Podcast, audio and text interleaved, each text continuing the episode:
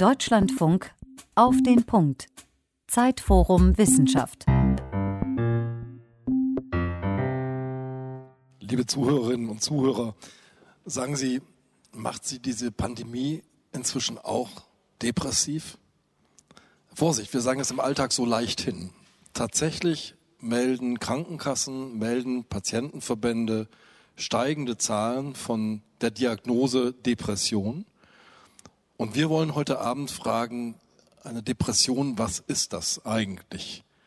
Woran erkennt man die? Stimmen die steigenden Zahlen? Warum steigen sie? Und wie kann man diesen Menschen helfen? Diese Fragen stelle ich gemeinsam mit meinem Kollegen Martin Mayer vom Deutschlandfunk.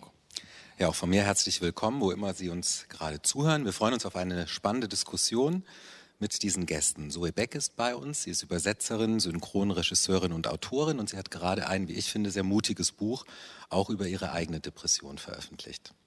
Babette Renneberg ist bei uns. Sie ist Professorin für klinische Psychologie und Psychotherapie hier an der FU Berlin. Und ich freue mich, dass Thorsten Pattberg bei uns ist. Er ist Verhaltenstherapeut aus Berlin und er sagt, es gibt Auswege aus einer Depression oft und womöglich sogar besser ohne Psychopharmaka. Frau Renneberg, Sie lehren nicht nur, Sie forschen nicht nur unter anderem über Angststörungen und Depressionen, sondern Sie betreiben auch und sind Leiterin der Hochschulambulanz. Sehen Sie eine Zunahme von psychischen Störungen, insbesondere von Depressionen? Ja, wir sehen das. Wir sehen, dass sich mehr Menschen ähm, um Hilfe ähm, bemühen. Einerseits wegen Depressionen, aber andererseits auch wegen Angst ähm, und Angststörungen. Vorher gab es auch schon zu wenig Plätze. Es ist aber eine vermehrte Nachfrage ganz klar seit äh, der Pandemie. Und das ist nicht nur bei uns so, das ist in den verschiedenen Behandlungsstätten so. Frau Beck, bei Ihnen ist diese Diagnose ja auch gestellt worden. Können Sie vielleicht mal beschreiben, was passiert, wenn man das zum ersten Mal hört? Frau Beck, Sie haben eine Depression. Ich habe ähm, tatsächlich vorher schon ähm, immer mal von äh, ärztlicher Seite oder von therapeutischer Seite gesagt bekommen, naja, hm, Depression oder depressive Verstimmung. Und ich habe dann eigentlich immer gesagt, nee, sowas habe ich nicht. Nee, ich, ich bin wegen was anderem hier. Wir, wir reden über was anderem. So, sowas habe ich gar nicht. Und tatsächlich mich darauf einlassen musste ich so mit äh, Anfang 30 wo ich äh, rückblickend gesehen schon äh, wirklich äh, sehr lange hatte, dass ich das bei einem Neurologen bzw. Psychiater dann auch erfahren habe und er das mir so gut erklärt hat und so in Ruhe und sachlich erklärt hat, dass ich ähm, einerseits das einmal für mich annehmen konnte und gleichzeitig aber auch dachte, um Himmels Willen, was ist jetzt los? Bin ich jetzt ein anderer Mensch? Äh, reden jetzt andere Menschen überhaupt noch mit mir? Bin ich jetzt äh, offiziell staatlich geprüft irre? Oder was, was passiert jetzt eigentlich mit meinem Leben? Und wie geht es überhaupt weiter? Und kann ich überhaupt noch das tun, was ich bisher getan habe? Sie schreiben in Ihrem Buch, dass einer Ihrer ersten Gedanken war, ich hatte die Diagnose und dann dachte ich, Fehlerquelle eruieren, Fehler beheben, fertig. Ja, nee. Wann haben Sie gemerkt, so klappt es nicht? naja, das wäre schon sehr schön, aber wann habe ich das gemerkt, kann ich Ihnen gar nicht sagen. Also ich merke ja immer noch, dass es nicht geht. Und ich wünsche mir aber immer noch, dass es so einfach wäre. Und ich hoffe äh, nach wie vor, dass irgendwann jemand ein Wundermittel äh, oder eine Wundertherapie. Ich wünschte, dass mir dem Joggen würde zum Beispiel helfen. Oder diese, diese ganzen tollen Tipps, die man so bekommt. Geh mal an die frische Luft. Bisschen mehr Sonne wäre doch gar nicht schlecht. Iss doch mal mehr Bananen. Das ist Serotonin, äh, Serotonin drin. Ich wünschte, das würde helfen. Also wenn da irgendjemand was erfinden könnte, wo es dann so zack ich warte drauf, aber bis dahin muss ich mich leider damit rumschlagen. Sie haben ja vorhin schon gesagt, Frau Renneberg, ähm, es kommen mehr Menschen zu Ihnen, es gibt verschiedene Ursachen dafür. Ich möchte noch einmal nachhaken. Es gibt ähm, Zahlen einer Studie der Deutschen Depressionshilfe, die ist schon aus dem vergangenen Jahr, die ist nach dem ersten Shutdown sozusagen erhoben worden, als wir alles zugemacht haben in Deutschland. Da beklagen 89 Prozent der Befragten fehlende Kontakte. 87 äh, Prozent sagen, wir bewegen uns einfach viel weniger, wir kommen weniger raus. 64 Prozent sagen, uns fehlt die Tagesstruktur, die ist einfach weggebrochen, wir bleiben einfach morgens im Bett liegen. Und in Summe sagen dann 44 Prozent, unsere Situation oder unsere Erkrankung, die Depression, hat sich wieder verschlechtert. Das heißt, das ist ein echter Risikofaktor. Wen trifft das denn besonders? Es trifft besonders die Personen, die vorher schon krank waren, also an, zum Beispiel an einer Depression gelitten haben oder eine Angststörung hatten. Die haben eine, also eine niedrigere Schwelle, dass das wieder ähm, passiert. Und aus meiner Sicht äh, besonders äh, junge Menschen, Jugendliche und Kinder, ähm, die einfach unter diesen Bedingungen noch mal mehr leiden, weil da bei denen häufig noch mal mehr wegfällt. Und uns, den meisten Menschen tut eine Struktur gut und auch Bewegung tut gut. Das ist übrigens tatsächlich so, äh, dass das auch bei Depressionen wirklich gut ist, ähm, sich zu bewegen. Ähm, aber Bewegung allein reicht halt nicht. Und dieses Wundermittel sollte auf jeden Fall gefunden werden. Thorsten Pattberg, Sie haben ähm, ähm, eine Praxis in Berlin als Verhaltenstherapeut. Wie erleben Sie das denn im Alltag, auch in der Corona-Situation? Haben Sie auch diese Erfahrungen, dass bei Ihnen deswegen die Telefone noch mehr klingeln als vorher schon? Also Sie haben vorher schon viel geklingelt und Sie klingeln jetzt nach wie vor. Ja, also ich ähm, finde jetzt den Unterschied nicht so riesengroß, ehrlich gesagt. Es war eher in der ersten Phase so, dass es deutlich weniger wurde, weil sich viele ja gar nicht mehr aus dem Haus getraut haben ja, und wir viel Leerlauf hatten. Ähm, ich sehe natürlich auch, dass äh, bestimmte Klienten äh, schwierigere Lebenssituationen jetzt haben. Es gibt aber auch durchaus welche, die das zumindest in Teilen auch begrüßt haben, ja, weil sie äh, aus Drucksituationen raus sind, äh, in, unter denen sie eben auch gelitten haben. Ich glaube, in, wenn man jetzt bei den depressiven Problemen ist, äh, wer vorher schon zum Grübeln geneigt hat und jetzt auch gar keine anderen Ablenk Ablenkungen mehr hat, Aktivitäten mehr hat, der wird äh, jetzt noch viel schwierige Zeiten vor sich haben. Wir sind ja allesamt in einer schwierigen Situation im Moment. Diese pandemische Situation ist, glaube ich, für jeden Menschen eine Belastung. Für mich ist die Frage, wann beginnt diese Belastung zu einer Krankheit zu werden? Also wo setzt zwischen, ich nenne das jetzt mal Corona Blues, den wir wahrscheinlich alle so ein bisschen haben, und einer ernsthaften De ähm, Depression, wo setzt es ein? Dass eine therapeutische Intervention notwendig ist, dass man wirklich Hilfe braucht. Und wie ist das zu erkennen? Naja, das ist eine schwierige Frage. Das ist eigentlich ein Kontinuum. Ähm, und Kontinuum heißt, wir machen die Schweregrad daran abhängig, davon abhängig, wie viele Symptome zeigt jemand. Das ist kein qualitativer Bruch, sondern das ist quasi eine, ja, eine Rutsche, ja, auf der man äh, quasi immer tiefer rutscht in immer äh, schwierigere äh, Lagen. Und ähm, dementsprechend gibt es diese klare Grenze nicht zwischen gesund und krank. Ja, es gibt eine, die in den Diagnosekatalogen festgeschrieben ist. Ähm, das sind äh, zum Beispiel im DSM, DSM 5. Ja, und, ähm, kurze Erklärung, das ist ein Diagnosemanual, ne, der sozusagen ein Standard. Genau. Ja, genau. Also wir, wir haben Diagnosekataloge, wo quasi alle Diagnosen drin gesammelt sind. Das sind eben aktuell immer Listen.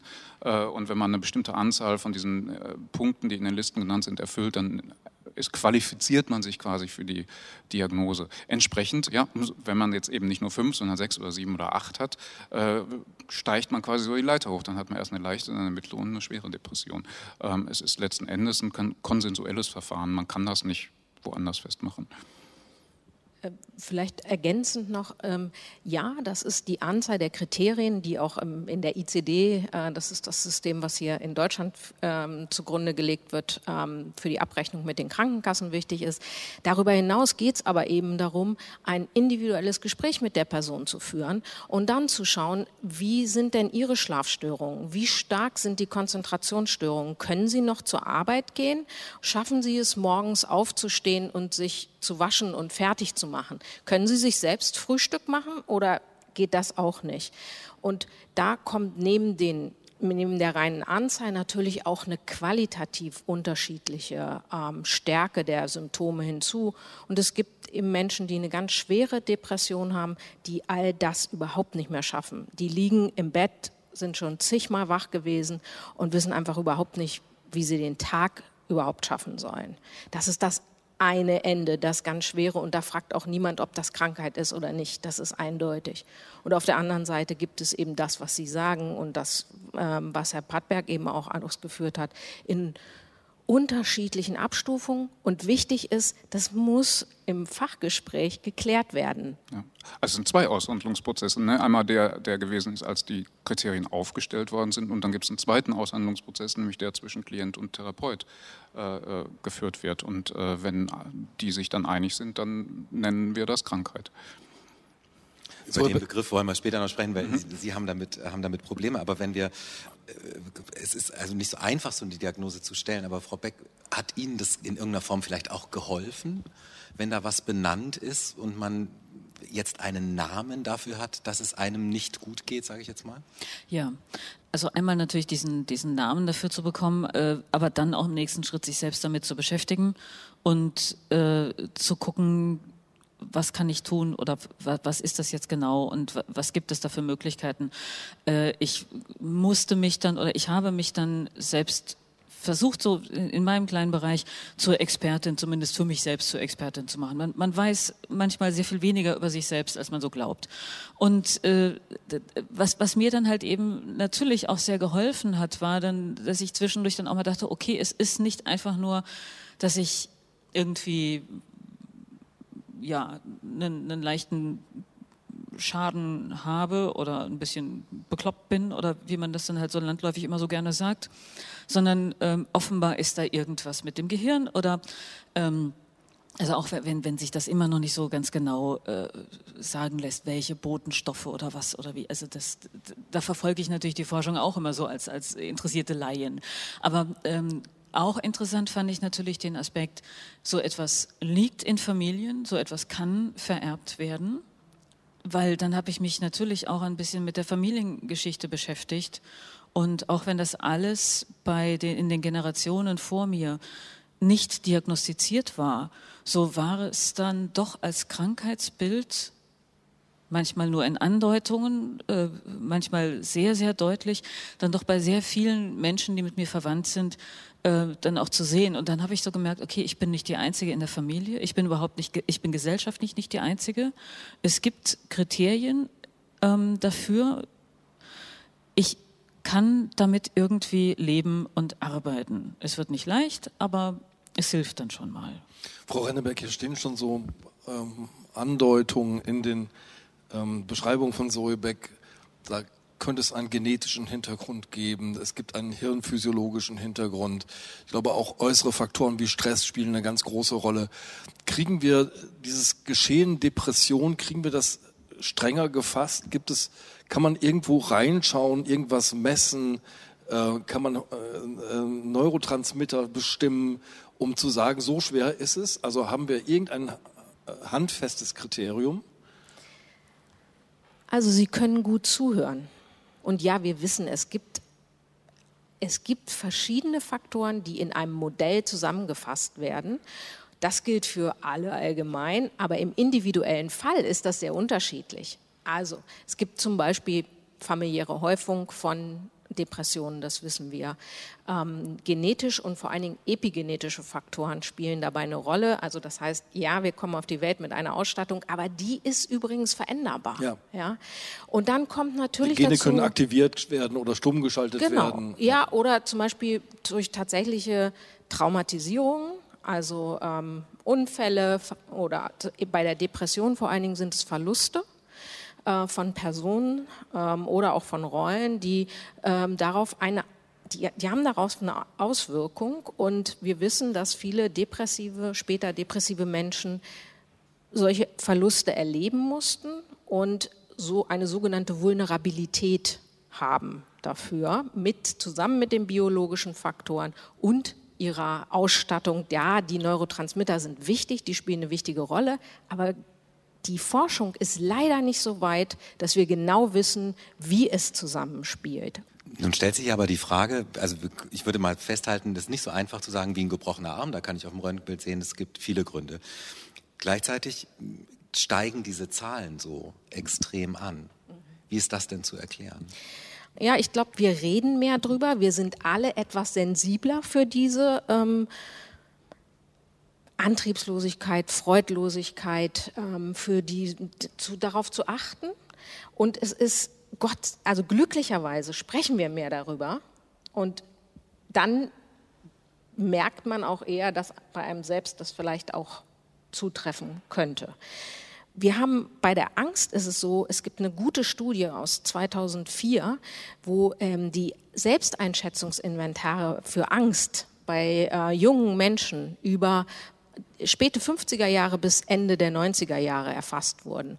Wir haben einen linearen Anstieg von den berichteten, selbstberichteten Angstwerten für Männer wie für Frauen. Frauen berichten immer mehr Angst als Männer, das bleibt auch gleich. Aber das haben wir für die Angst gesehen, das sehen wir auch für die Depressivität. Und ich glaube, das ist ein, ein Zusammenspiel dieser gesellschaftlichen Diskussion und des Mehrwissens, was wir begrüßen können.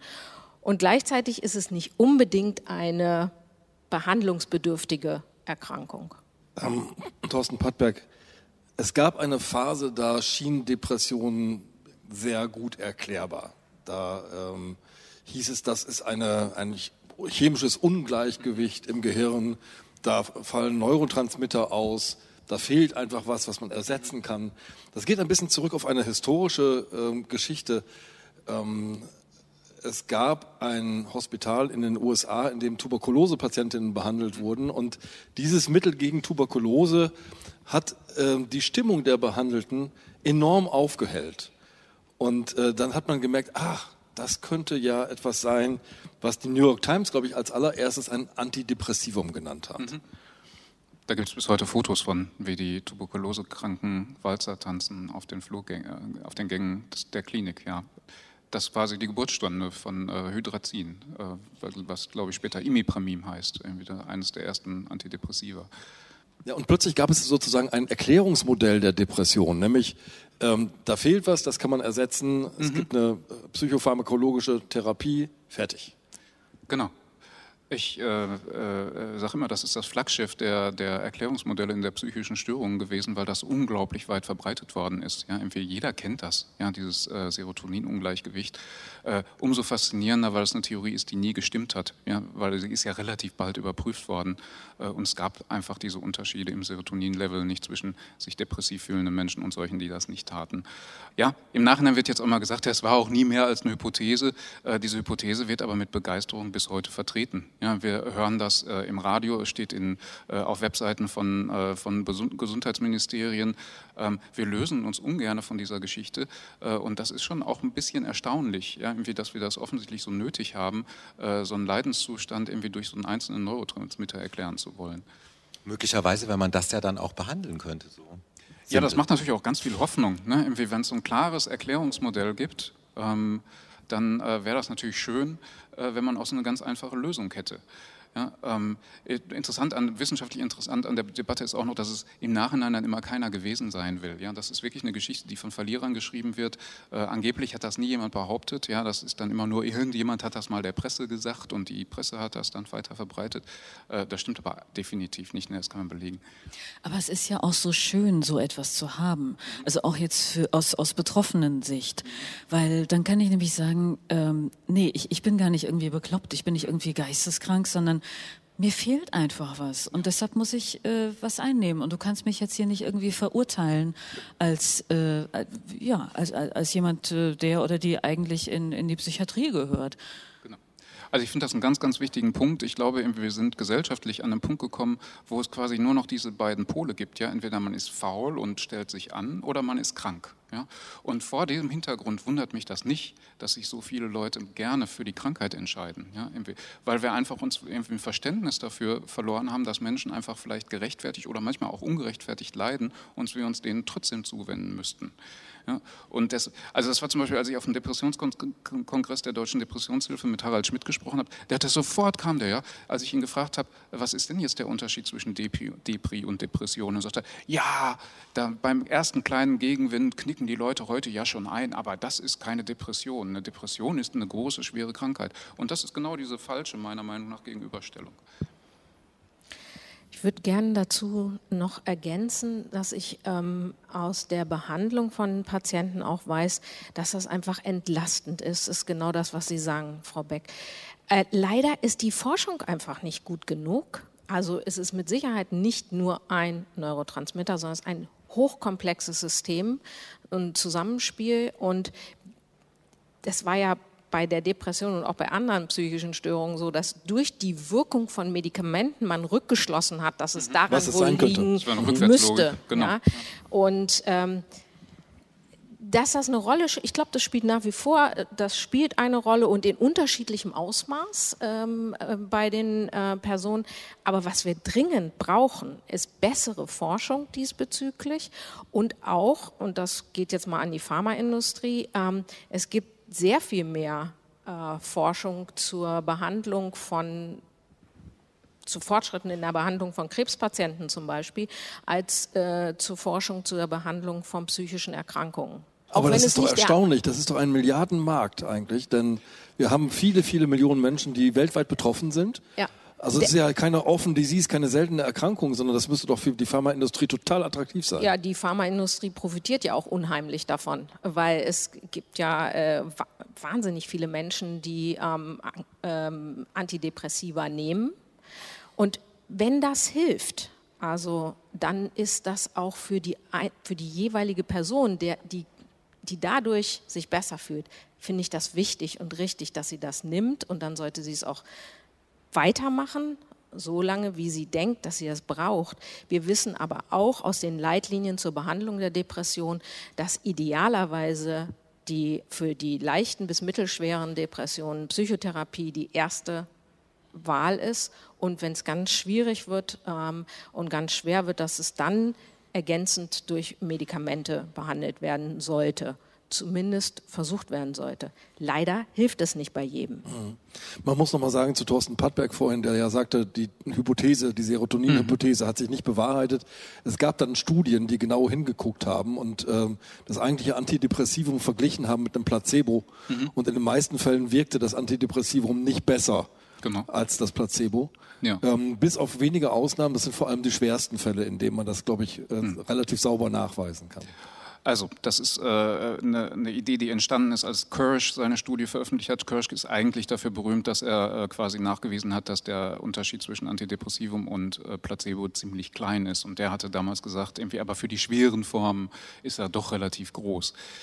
Jetzt wird es ein bisschen statistisch. Ne? Der hat Gruppenmittelvergleiche gemacht, da ist das eigentlich schwer rauszulesen. Es gab aber gleichzeitig eine Studie, die Einzelfallverläufe beobachtet hat und da war es dann eben auch so, ja? irgendwie, dass diejenigen, die schwer depressiv waren, mehr von den Antidepressiva profitiert haben. Die Studie war aber extrem klein. Ja? Das ist die Fournier-Studie für diejenigen, die es googeln wollen.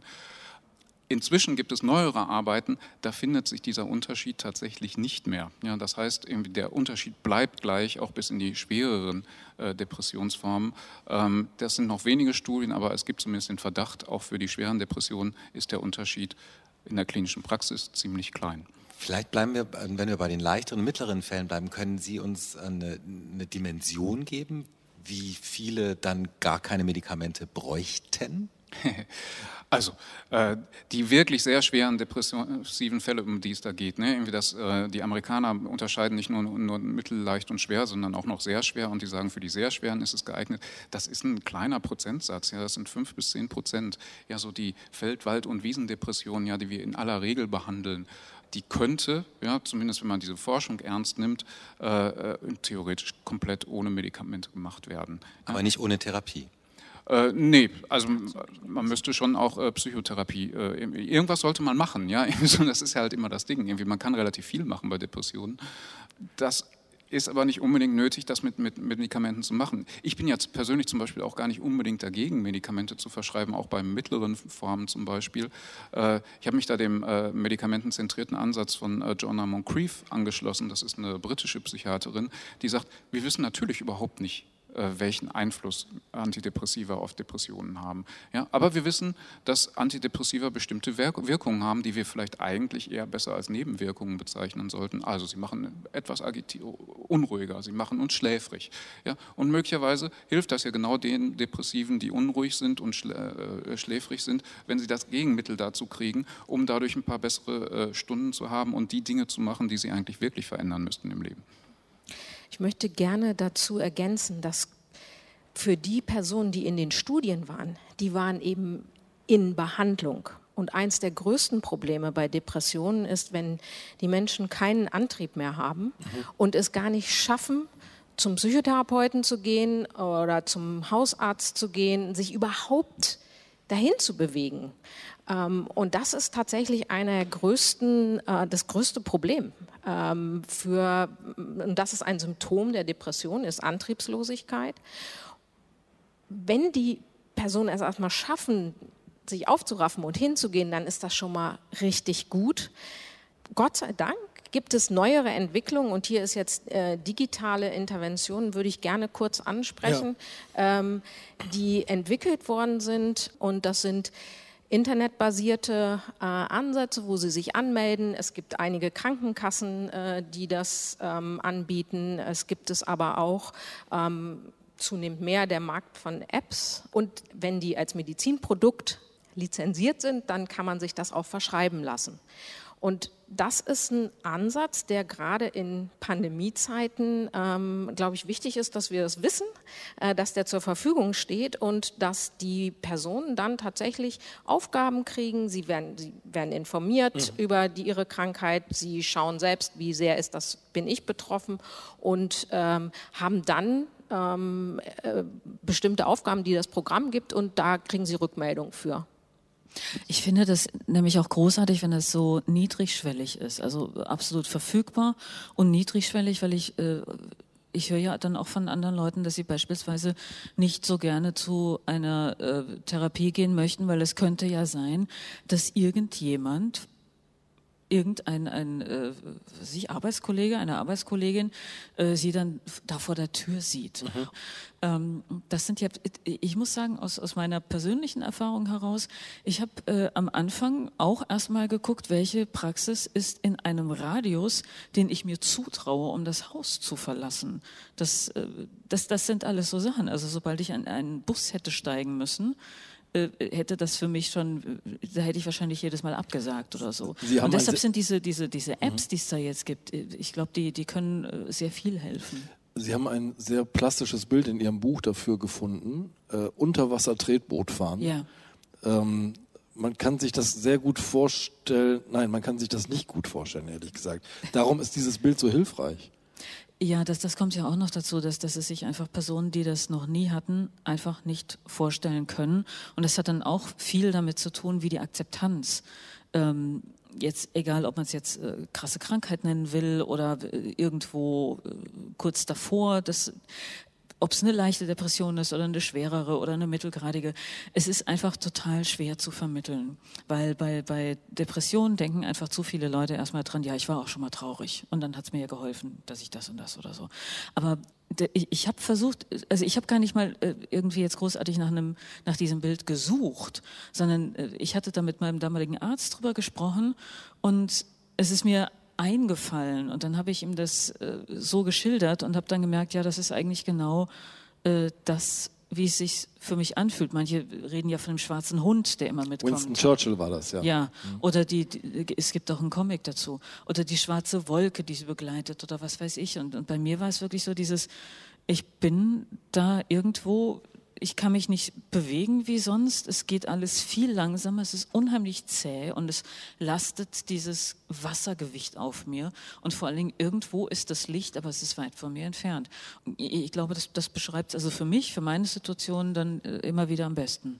Dieses Bild, wie Sie es jetzt gerade beschrieben haben, vielleicht ähm, kommen wir zu dem Aspekt ja auch mal, das ist dann sozusagen das eigene Erkennen, da ist was. Aber was würden denn vielleicht Herr Pattberg, was würden Sie denn raten als erstes? Was tue ich denn dann wirklich konkret? Wir haben gerade darüber gesprochen, wie schwer es ist, einen Therapieplatz in irgendeiner Form zu bekommen. Das kommt natürlich immer auf die individuelle Lage desjenigen an, ja? also was, wie, wo er Ressourcen herkriegt und irgendwie sich noch vorstellen kann, irgendwie was, äh, was schaffbar ist im, im Leben und äh, welche Unterstützung er bekommen kann. Ich finde ja wirklich spannend diesen, diesen, diesen, diesen Punkt, irgendwie, dass äh, viele Depressive, die auch Bücher geschrieben haben, irgendwie dazu zur Metaphorik greifen, ja, einfach um das Leiden einfach mal klar zu machen, irgendwie, wieso geht es mir. Äh, und ich finde, das ist ein guter Startpunkt, einfach dann letzten Endes auch für eine Behandlung. Irgendwie, damit kann ich ja arbeiten. Ja, irgendwie, wann ist das so? Wann taucht dieses U-Boot auf? Wie verhältst du dich dann? Wie geht es dir damit? Was geht dir da durch den Kopf? Und ich glaube, irgendwie, das ist ein guter Punkt, an dem wir jetzt gerade gesellschaftlich sind, irgendwie, wo wir sagen, sagen wir reden darüber. Irgendwie, wir können, können so einen Begriff wie, Depression öffentlich be, äh, benutzen. Ähm, ich glaube aber, wir sollten nicht dabei stehen bleiben, sondern wir sollten das machen, was wir äh, in, zum Beispiel in der Verhaltenstherapie auch machen würden. Wir würden diesen Begriff wieder verflüssigen. Ja, wir würden sagen, wir wollen den wieder in lebensnahe Begriffe zurückübersetzen. Irgendwie, wie sieht das aus, wenn das Unterseeboot gerade da ist? Ja? Was ist dann schwierig und woran müssten wir arbeiten, damit es leichter wird? Irgendwie, was denkst du in so einem Moment? Irgendwie, was fühlst du in so einem Moment? Wie verhältst du dich in so einem Moment? Und dann wird das quasi auch wieder, kann man da auch wieder drauf zugreifen äh, und hat als derjenige, der in diesem Boot sitzt, wieder plötzlich Handlungsoptionen. Und ich glaube, das ist das, was die Magie einer Psychotherapie ausmacht, irgendwie warum sie funktioniert. Ich sage immer, ich habe noch nie eine Depression behandelt, weil ich weiß gar nicht, wie das geht. Ja, ich kann aber mit depressiven Verhalten, Gefühlen und Erleben umgehen. Was schlagen Sie denn eigentlich für einen Begriff vor, na gut, das heißt ja jetzt so. Ne? also das Kind ist ja jetzt quasi in diesen Brunnen schon mal tief reingefallen. Äh, und es ist ja auch völlig okay, wenn jeder von sich sagt, ich bin depressiv. Ja? Und natürlich darf jeder Betroffene davon sprechen, ich habe Depressionen. Wir sollten vielleicht nicht den Fehler machen und davon ausgehen, dass Depressionen dann so ein Ding sind, ja, das wie so ein Tumor in uns nistet äh, und uns das Leben schwer macht. Ja? Irgendwie diesen Tumor hat noch keiner gefunden ähm, und es macht auch hilflos. Und es lädt gerade dazu ein, ja, das Ganze medikamentös behandeln zu müssen. Ähm, und das macht die Behandlung wirklich schwieriger. Diejenigen, die glauben, es sei so ein biologisch, rein biologisches Ding, profitieren nachweislich schlechter von Psychotherapie. Ich glaube, Herr Pottberg hat eben was total Wichtiges gesagt. Und das ist Handlungsoptionen schaffen. Weil wenn man sich in dem Bild bleibt, ne, unter Wasser mit diesem Tretboot, da kann ja nichts mehr machen. Ja?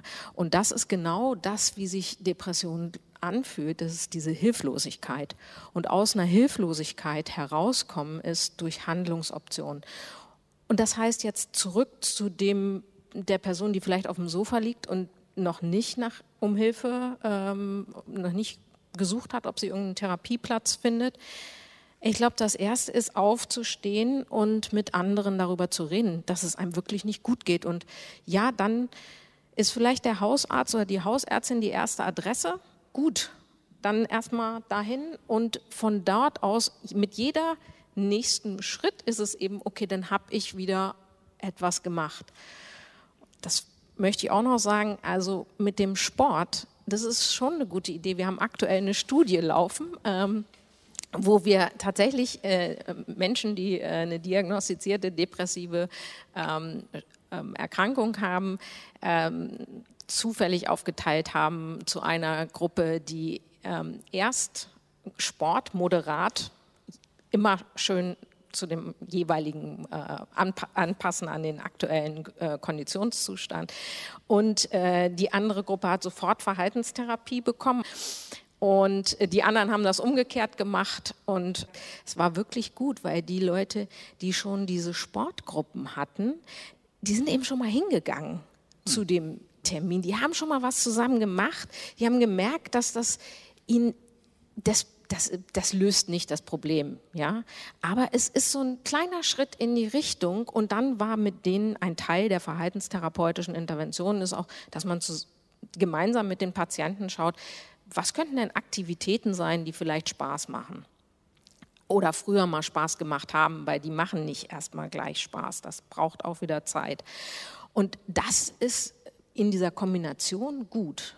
Also Bewegung ist schon gut, auch wenn es nicht das Allheilmittel ist. Wir haben diesen Titel vor allem gewählt, weil das, glaube ich, auch so etwas ist, was, ähm, was ja ähm, äh, erkrankte Menschen, die unter Depressionen leiden, hören, weil es vielleicht auch, glaube ich, so eine Hilflosigkeit von dem Umfeld von Angehörigen ausdrückt. Ne? Ja, und es, ist, es geht ja auch gar nicht darum, dass es nicht hilft oder so. Also äh, sicherlich gibt es da hilfreiche Vorschläge, aber einfach so dieses, ähm, man, man spricht darüber und kriegt dann gesagt, ja, äh, mehr Bewegung und Licht und Luft und das hilft ja alles. Das ist ja alles prima, aber ähm, da sitzt man dann als Person mit diesem Problem und denkt sich so, ja, weil wenn ich es könnte, dann würde ich auch vor die Tür gehen. Aber ich kann halt gerade nicht vor die Tür gehen. Also danke für den Tipp nicht. Ne? Also das ist eher das Problem, dass, äh, ja. dass da dieser, dieser Gap ist zwischen, äh, ich bin jetzt ich bin jetzt gerade unter Wasser mit meinem Tretboot und hm. äh, möchte da aber bitte wieder raus. Und dann kommen da Leute und äh, denken irgendwie, man, man liegt einfach nur ein bisschen faul auf der Couch rum. Ja, ich glaube, es ist therapeutisch auch total unklug, wenn man das einfach so an in der ersten Stunde sagen würde. Irgendwie, ich glaube, man würde ja erstmal suchen, wo ist überhaupt ein Anfang, dass das irgendwann mal möglich wird. Ja, wie kriegen wir dieses Unterseeboot irgendwie ein paar Meter vom, vom, vom Grund weg? Äh, dass die, die Meeresoberfläche sichtbar wird und auf der wir dann möglicherweise irgendwann mal rumjoggen. Ja, also ich glaube, ja. das, Ja, und Menschen, es gibt ja Menschen, die echt ungern Sport machen. Ja, das ist nicht die gute Idee dann. Ähm, aber es gibt eine total interessante Studie aus Schweden. In Schweden sind die internetbasierten Therapieansätze sehr viel verbreiteter als ähm, bei uns.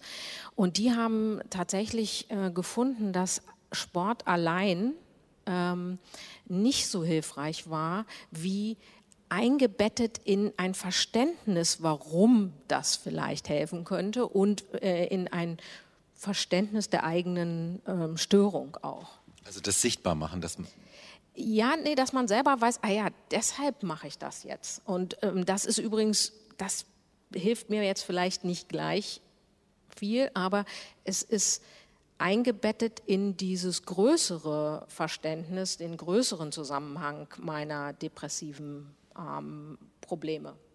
Also ich habe jetzt verstanden, die Ursachen sind komplex, viele verschiedene Faktoren und auch die therapeutischen Ansätze müssen aus unterschiedlichen Richtungen ähm, sozusagen kommen. Es muss unterschiedliche, jeweils auf die einzelnen Patientinnen und Patienten abgestuften Angebote geben. Was ist denn im Moment so der beste Standard? Gibt es den? Ist der definiert? Also ich würde gerne vielleicht auch wirklich nochmal kurz irgendwie ähm, äh, dazu sagen, irgendwie die, ähm, äh, die Ursachen sind ja auch relativ klar, ja, und es sind vor allen Dingen eben auch viele soziale Ursachen. Ähm, wir hatten neulich jetzt wieder ein Interview von, von Ulrich Hegel von der Deutschen Depressionshilfe auf Deutschlandfunk, äh, der nochmal, da die Frage war, was hat der Job mit der Depression zu tun? Und ohne dass ich vorher rein hätte hören müssen, wusste ich schon, was er sagt. Er hat es dann auch gesagt, nichts. Ja, er sagt, natürlich fühlen Leute sich dann schlecht, wenn, wenn die Arbeitsbedingungen nicht gut sind, aber das ist doch keine Depression. Eine Depression ist was ganz anderes. Ich glaube, dass wir das im Blick behalten, wäre auf jeden Fall ein guter Standard. Ja, irgendwie, dass wir dieses soziale Wissen nicht vergessen irgendwie, und da auch gucken bei unseren Klienten, irgendwie, was ist gerade in deinem Leben los. Ja, die Deutsche Depressionshilfe unterstellt uns immer wieder, wir wüssten alle nicht genug über die Biologie der, der Depression und würden soziale Faktoren überschätzen.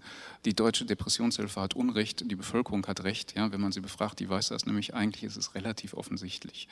Wir müssten aber auch, und ich glaube, um das jetzt damit zu der Frage zu kommen, was wäre die beste Behandlungsoption, äh, wir müssten dringend ja, uns darüber klar werden, irgendwie, wir brauchen soziale Interventionen. Wir müssten da gucken. Wir müssten, äh, wie der äh, äh, Schweizer Depressionsforscher Michael Hingartner vorgeschlagen hat, wir müssten zum Beispiel mal eine richtige große Interventionsstudie zu äh, sozialer Intervention machen. Eine Region mit äh, bedingungslosem Einkommen, eine ohne. Und dann gucken wir doch einfach mal nach fünf Jahren, wie ist der Stand der Depressiven.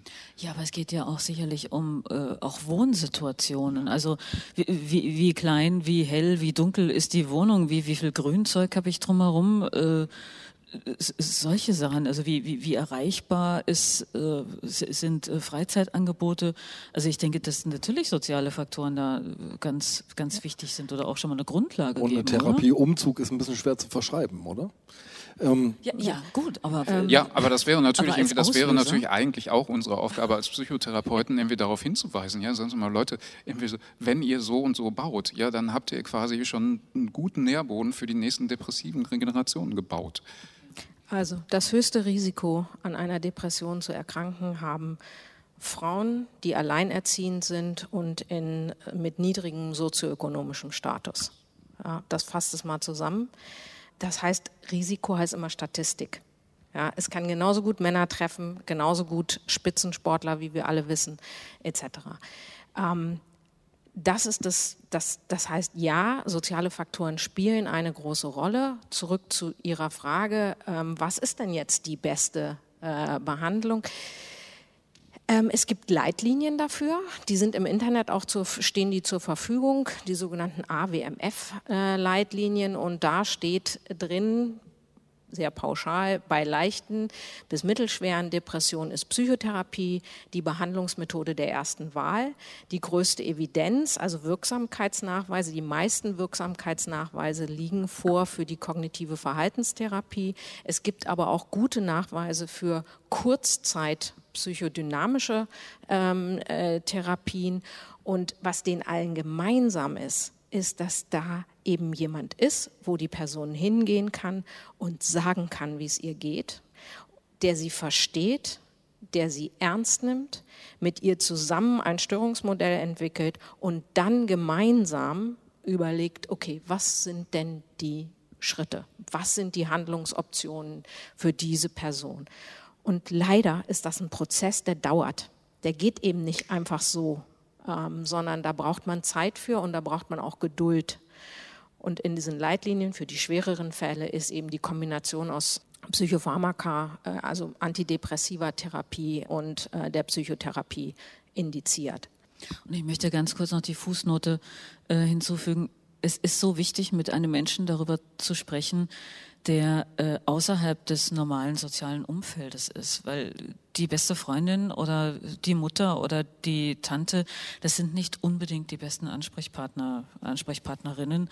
Und ähm, da jemanden zu haben, einmal mit, mit so einer, mit diesem Ausbildungshintergrund, aber eben auch äh, wo man weiß, man, man kann wirklich über alles reden. Ich finde, bei, bei Freunden und Bekannten und, und Familie gibt es immer noch Hemmungen, wirklich alles auszusprechen. Und das finde ich so wichtig und so hilfreich. Und leider gibt es zu wenig Therapieplätze. Und muss man umgekehrt, Frau Renneberg, nicht sozusagen das soziale Umfeld quasi mit einbeziehen? Muss man den Menschen nicht sagen, dieses jetzt stell dich nicht so an, ist die falsche Reaktion?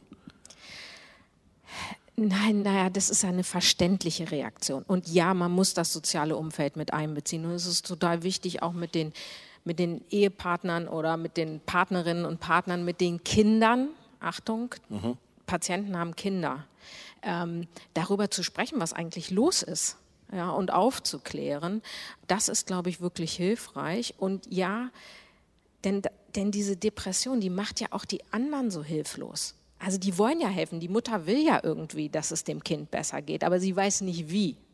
Und ähm, da ist es wirklich hilfreich, einen professionellen Rat zu suchen und gegebenenfalls auch gemeinsam da mal hinzugehen, um zu erklären, was eigentlich los ist. Ähm, es gibt gute Ratgeber für, für Angehörige von ähm, Menschen mit Depression. Das ist sicherlich auch ein, ein Weg, der helfen kann. Und ich glaube nach wie vor, dass wirklich, also was ich auch sehr dramatisch finde, ist die Hilflosigkeit auch des Umfelds. Also daraus resultieren dann eben solche Vorschläge, die gut gemeint sind und häufig es aber auch nicht wirklich ähm, bringen. So, Beck, Churchills schwarzer Hund taucht in ihrem Buch mehrfach auf. Sie stellen aber auch für sich selbst fest, wenn man mal dieses Bild aufnimmt, dieser Hund verschwindet nicht, sondern ähm, mal ist er aggressiv, und mal ist er so stiller Beobachter am Rande, aber er geht nie weg. Ähm, das heißt, vorhin hat Martin Meyer gesagt, dieses Erkennen, Therapieren und fertig, äh, das ist klar, das wird nicht aufgehen. Also es gibt sicherlich Verläufe, bei denen das so ist. Also äh, ich, ich, ich hörte äh, mehrfach davon, dass es Menschen gibt, die eine depressive Phase im Leben haben und dann da wunderbar rauskommen und dann geht es ihnen super und es kommt auch erstmal nicht wieder. Und dann gibt es eben diese Verläufe, wo es immer wieder kommt und wo eben dieser, dieser, bleiben wir beim Hund, wo der eben einfach da sitzt und ich muss mich, ich, ich musste eben lernen, mich damit anzufreunden und äh, eben dann auch damit zu rechnen, dass er jederzeit wieder mehr Aufmerksamkeit braucht von mir. Und dass man ihn nicht einfach nur zum äh, Joggen ausführen kann, weil hast du es mal mit Joggen versucht, ein gut gemeint, aber vielleicht bisweilen so ein ja, hilfloser Vorschlag für Depressionskranke. Das war unser 83. Zeitforum Wissenschaft. Ähm, ich glaube, eines ist klar geworden, Joggen allein ist nicht die Lösung, auch wenn Sport vielleicht hilft. Aber was, glaube ich, hilft, das können wir an diesem Abend sehen, ist reden, darüber reden, miteinander reden, ins Gespräch kommen. Und deswegen zum Schluss noch ein Hinweis. Menschen, die an einer Depression leiden oder die Suizidgedanken haben, finden rund um die Uhr Hilfe. Es gibt mehrere Hotlines. Sie finden Nummern zum Beispiel unter telefonseelsorge.de. Damit ganz herzlichen Dank hier an ähm, unsere Runde, wo immer Sie uns gerade zugehört haben. Ganz herzlichen Dank für Ihr Interesse. Einen schönen Abend wünschen Martin Mayer und Andreas Sendker.